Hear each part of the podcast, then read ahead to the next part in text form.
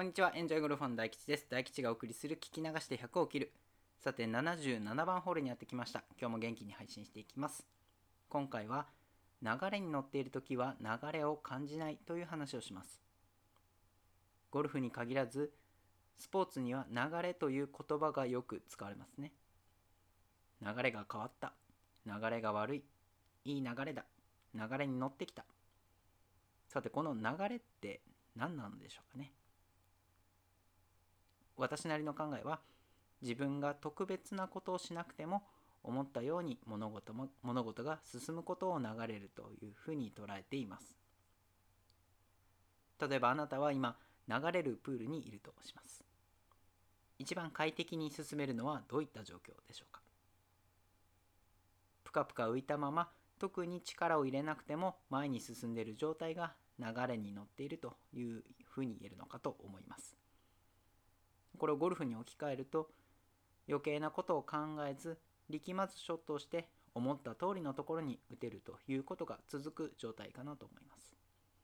まあ、ミスすることが前提のゴルフでそういった状況になるということはあまりないんですけども振り返ってみればゴルフライフの中でそういう時が何度かあったのではないでしょうか。これが流れに乗ってた状態なのではないかと思います。一方流れに乗れないということもありますよね。先ほどのプールの例えですと余計な力が入ってバタバタするとかえって沈んでしまいます。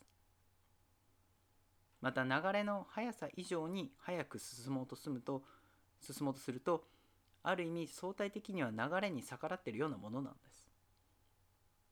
つまり流れというのはどこかにあるものでその時にいかに自分がいつも通り平常心でいるかがポイントだと私は思っています。そして流れに乗っている時っていうのは意外とそれに気づかないもので後からそれがいい流れだったと感じるものなんですね。今今いい流れだと。これで流れが変わると。そういう考えを持つこともありますがどんな時でも平常心でいるということが本当の流れに乗るポイントだと私は考えています。プレー一つ一つに心を乱すのではなく平常心でゆっくりと川の流れに乗るようなそんなマインドで18ホールをラウンドしてみてはいかがでしょうか。というわけで今回はここまでにします。